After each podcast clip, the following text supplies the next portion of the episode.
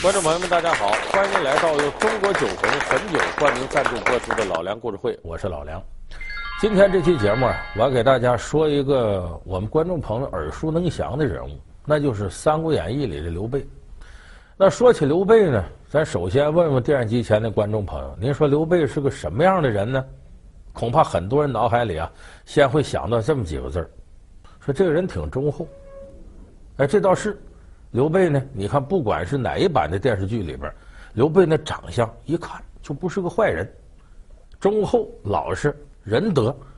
你看当时曹操攻打新野的时候，刘备带着这些老百姓啊跑，宁可呢被曹兵追上，冒着这个危险，他不舍弃老百姓。说这个人呢忠厚仁德。再有的人说刘备本事好像不大，为什么呢？你看虎牢关三英战吕布。表面上好像哥仨打人一个，其实那就是关羽、张飞打吕布。刘备是这哥俩上去打了，他在后头拿着双股剑，哎，带我一个，其实就是个形象代言人，没起多大作用。说刘备好像啊，打仗什么的不行，要没有诸葛亮啊，他绝最后成不了三分霸业之一。其实，在历史上，真实的刘备压根不是大家想象那样，有点窝囊、脾气好、忠厚、没军事才能。恰恰相反，他是一个不比曹操逊色的一代奸雄。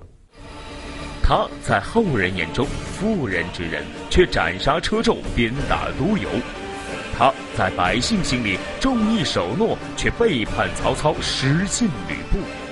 他既是古往今来最爱哭的主公，也是火烧博望坡的军事将才。他忠厚的面孔下，到底隐藏着怎样的玄机？本期老梁故事会将为您讲述刘备的奸雄本色。首先有人说刘备脾气好，说为什么脾气好呢？一有什么事你看着先急的那是张飞。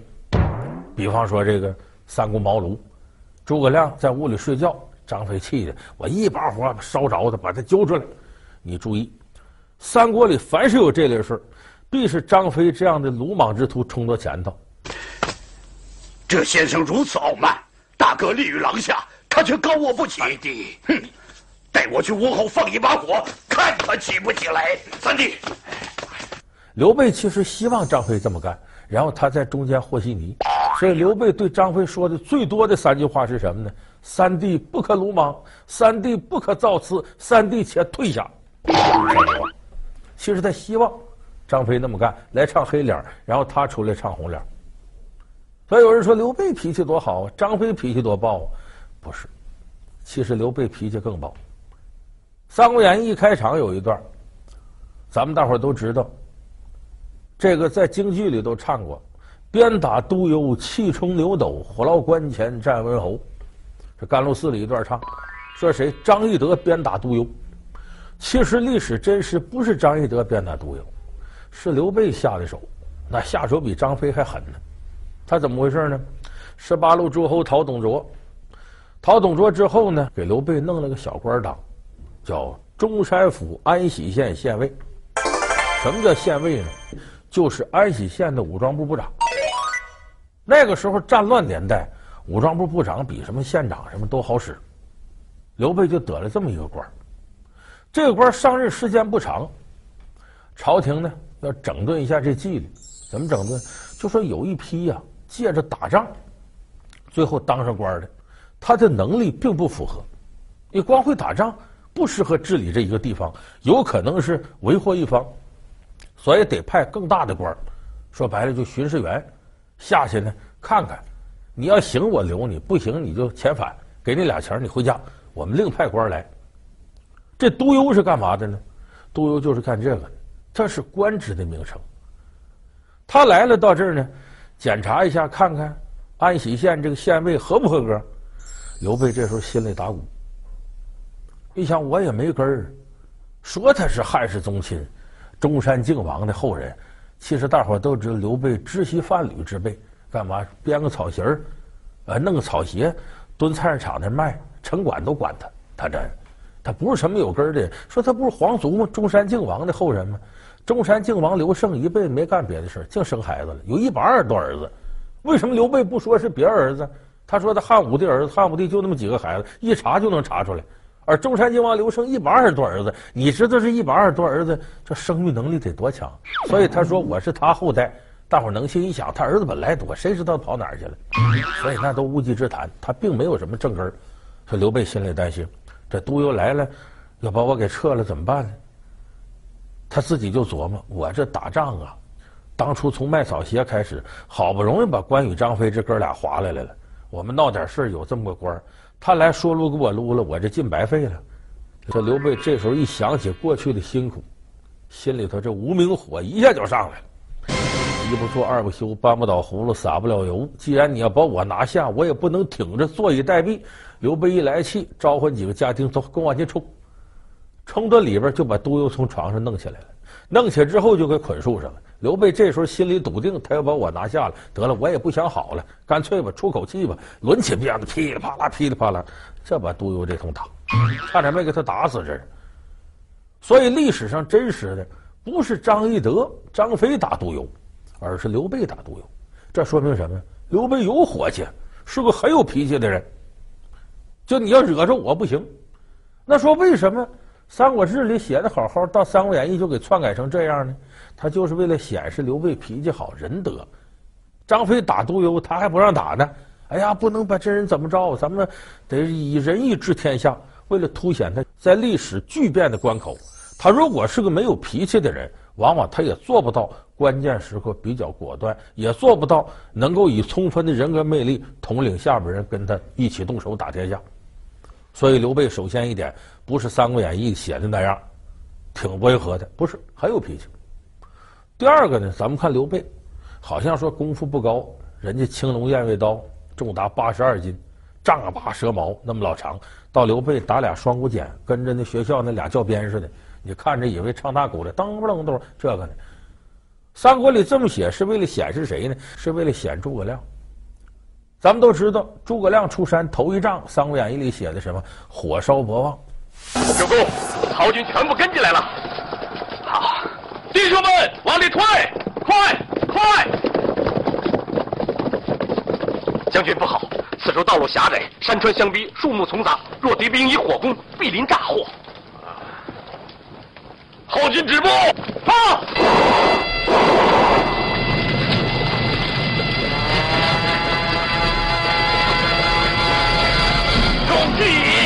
快快撤兵！快！快撤兵！啊！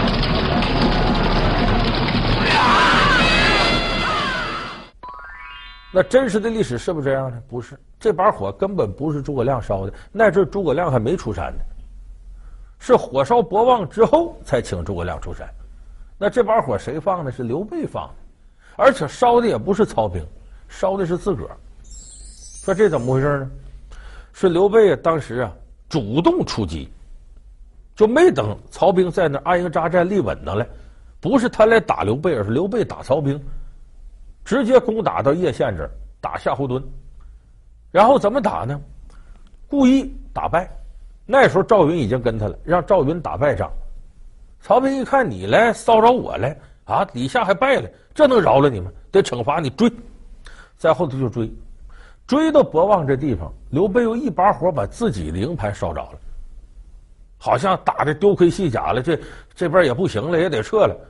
为什么？吸引曹兵接着追他，就来到新野南边啊这个地方，土地这块很平，但是草很深，到这里头来那就由不得曹兵了，他不熟悉地形，这时候再放火，所以大获全胜。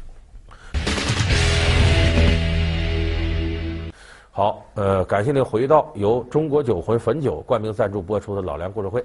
大伙儿普遍认可刘备呢，说这个人忠厚老实，对朋友够意思。你看他交朋友，那个关羽、张飞带自个儿兄弟啊，很是仁厚个人。那是不是这样呢？也不是。刘备身上有很虚伪的一面，也有非常狠毒的一面。有个典型的例子，你就说他和吕布的关系。吕布是个反复无常的小人，这不假。但是在刘备多次危难的时候呢，吕布伸手了，帮他忙了。两个人的关系本来在这上扯平了，但是其实最后刘备是欠吕布的，欠在哪儿呢？袁术派大将纪灵将十万大军攻打刘备，刘备的兵力远不如袁术。这个时候，吕布出来和稀泥了，这手拉着刘备，这手拉着纪灵，你二位能不能不打？这样，我在辕门之外啊，把我那方天画戟立那，我往后退一百五十步开外，我拿出弓箭来，我要这箭能射准，我这方天画戟那几尖你们两家罢干戈为玉帛；我要射不准，你人脑袋打出狗脑袋，跟我没关系。据说他射戟那天呢。外头风力有六七级，而且还是西伯利亚寒潮来袭，天气很不好。但是吕布这一箭射出去，正中一百五十步开外几箭。纪灵也没想到吕布这么准，没招了，退兵了。等于当时救了刘备一命。也就是说，从他俩的交往历史来看，吕布虽然德行不怎么样，但是吕布不欠刘备的，反而是刘备呢，多少有点欠吕布的。如射不中，你们各自回营。安排厮杀，谁不从我，我便集帐下兵马与另一家并力杀之。好吧，就依将军。但愿将军可不要食言呐！拿弓来。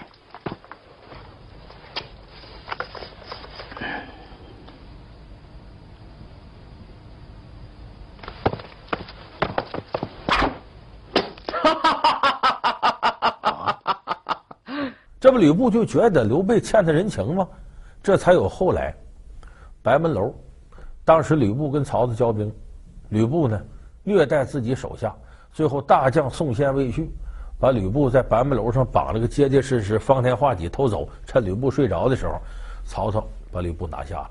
所以这时候吕布就求饶，要不说这个人是个小人，他没什么骨气。说明公，你要收留我，愿效犬马之劳啊，我替你打天下。曹操就犹豫，因为这样的猛将，哪一个明主都爱。一犹豫，这功夫呢，这曹操据说前列腺不太好，站起来，我上趟厕所吧，就出去了。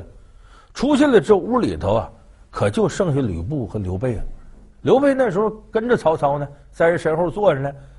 这时候吕布一看四下没人了，哎呀，玄德呀，你可得救我一命啊！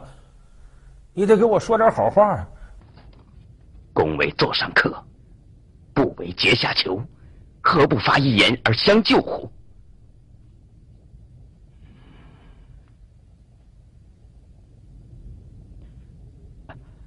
刘备听，嗯，行，点点头。吕布心里有底了，他欠我情，他肯定替我说好话。不一会儿，曹操回来坐那儿，吕布又接着求情：“明公啊，你饶我不死，我为你效衔草结环之劳。”这个时候呢，曹操一转身看看刘备。呃，玄德以为如何呀？其实曹操心里有数，但是这个话类似什么？最近大伙在网络上都知道，元芳你怎么看？是这个意思，递个肩膀头给刘备。结果刘备不仅没说好听的，反而说了一句话：“公不见丁原、董卓之事乎？您记得丁建阳、董卓之事乎？什么意思呢？”你还记得丁建阳、丁原和董卓的事儿吗？曹操本来就对吕布不放心，一听这话，推出去斩了，把吕布气的在那指着他他妈大耳贼，大耳贼呀！刘备耳朵大，刘备俩嘛特长，一个双手过膝，两个手往下一垂过膝盖，再一个耳朵耳大垂肩，耳朵长到哪儿？跟肩膀头差不多到这儿，你听跟如来佛似的。哎，所以叫大耳贼，大耳贼，辕门射戟为了谁？我当年辕门射戟不为你，我为了谁呀？所以刘备，你看他忠厚不忠厚？最无信义之人，刘备，你难道忘了辕门射戟？辕门射戟。这时候火上浇油，还置吕布于死地。他为什么呢？一个他心里对吕布当年呐夺他徐州恨得很；第二个，他这下边这些人。得汉献帝赏识的人不多，如果把吕布平定了的话，徐州拿回来，刘备就有可能再回去当这个徐州牧。所以刘备不仅不忠厚，还比较狠毒，因为涉及到利益的时候，这个人可不一样了。在刘备这个人呢，也不是个很忠诚的人，喜欢跳槽。一开始十八路诸侯讨董卓，刘备想来凑热闹，带我一个。人家袁绍根本不带他，又是曹操说：“我观此兄弟三人呐，龙虎之相，很威武，能干点事儿。”也就说，曹操对刘备绝对有知遇之恩。可是呢，十八路诸侯讨董卓之后呢，刘备迅速背叛曹操，跟别人勾搭上了，还直接跟曹操之间发生很多冲突。后来曹操不计前嫌，又收留了刘备。我们都知道后边这个呃青梅煮酒论英雄这一段。当然，这个时候曹操开始防着刘备了，但防着归防着，他给刘备待遇很高。坐着咱俩在一个席子上坐，出去咱俩一个车上，就我拿你当回事儿。而且当时评职称，什么职称？叫天下英雄。这职称就两个人，唯使君与操耳能当之。今天下英雄。唯使君与操耳。你看，还给刘备一个很重要的名额。就对刘备来说呢，我不准备重用你，我防着你，但是我拿你当个人才。但这阵刘备很有野心，他不满足，所以他千方百计呢要挣脱曹操的束缚，跑了不说呢，还当时把徐州刺史车胄给杀了，折了曹操一员大将。就说刘备这两次跳槽。包括后来又从袁绍那跳槽，他这个自己的职业生涯一点点就折腾起来，就是他根本不是一个很忠诚的人。再一个呢，心狠手辣起来，他可专门杀手，杀谁呢？杀他的族弟益州刘璋。这刘璋是皇亲，算起来算刘备的弟弟。这刘璋当年千不该万不该听自己谋士张松。张松说呀：“你看张鲁在北边琢磨你。”曹操在那头时刻能打来，咱这个蜀中千里沃土啊，咱自己兵力又不行。素闻你的族兄刘玄德仁义过人，咱请他来吧，这才叫引狼入室。只是蜀道崎岖，车马难行，刘备纵有取川之心，也是束手无策呀。啊。蜀中山川道路、沟谷桥梁、关隘府库，张宋一一画在图中。现奉于使君，以报使君知遇之恩。主公，松有一计，可是曹操、张鲁不敢侵犯西川。哦。有何良策？荆州刘皇叔与主公同宗，仁慈宽厚，主公何不遣使结好，使其做西川外援？等刘备在这个川中占据一定的优势，有了民心之后呢，他提出来找借口向刘璋给我借兵，借多少？借我一万。这明摆着嘛，你在人这地方待着，你自己有兵还借人家。刘璋又不敢得罪他，凑了四千老弱残兵送来了。刘备以这个为借口，对刘璋开始进行攻击。那会儿刘璋再想抵挡刘备，抵挡不住了。你这关爱这些刘备都清楚了，所以刘备嘁哩喀嚓攻到成都城下。刘璋没招出来，把大印拿出来了，献给刘备了。来者可是马超将军？正是。我本想领张鲁之命来救益州，不想。张鲁听信谗言，反欲害我。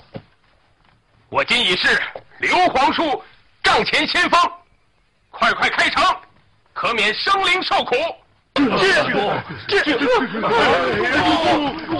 事到如今，只有开城投降，免得百姓啊无辜受苦啊。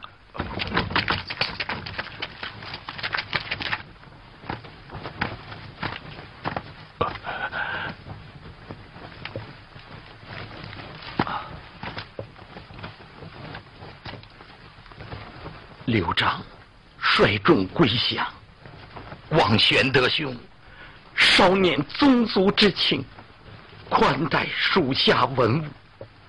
当然，罗贯中呢是秉承着汉为正统，所以吹捧刘备。可是我们还原当时的历史真实，你会发现，任何一个谋求天下的人，他在战术上各有不同，但是在战略上都差不多。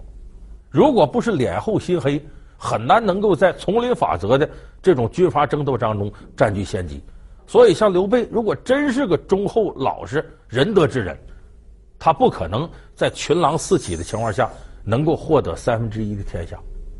所以刘备，我们今天给大伙说的就是历史上真实的刘备。当然，我们说战略上这些争天下的人都一样，但是具体战术上就有很大的不同。你比方说，曹操跟刘备打法又不一样。有人说曹操是这个枭雄奸雄，而刘备是仁德之主，是不是这样呢？咱们下期节目再给大伙说说曹操到底是个怎么样的人。好，感谢您收看这期由中国酒魂汾酒冠名赞助播出的《老梁故事会》，我们下期节目再见。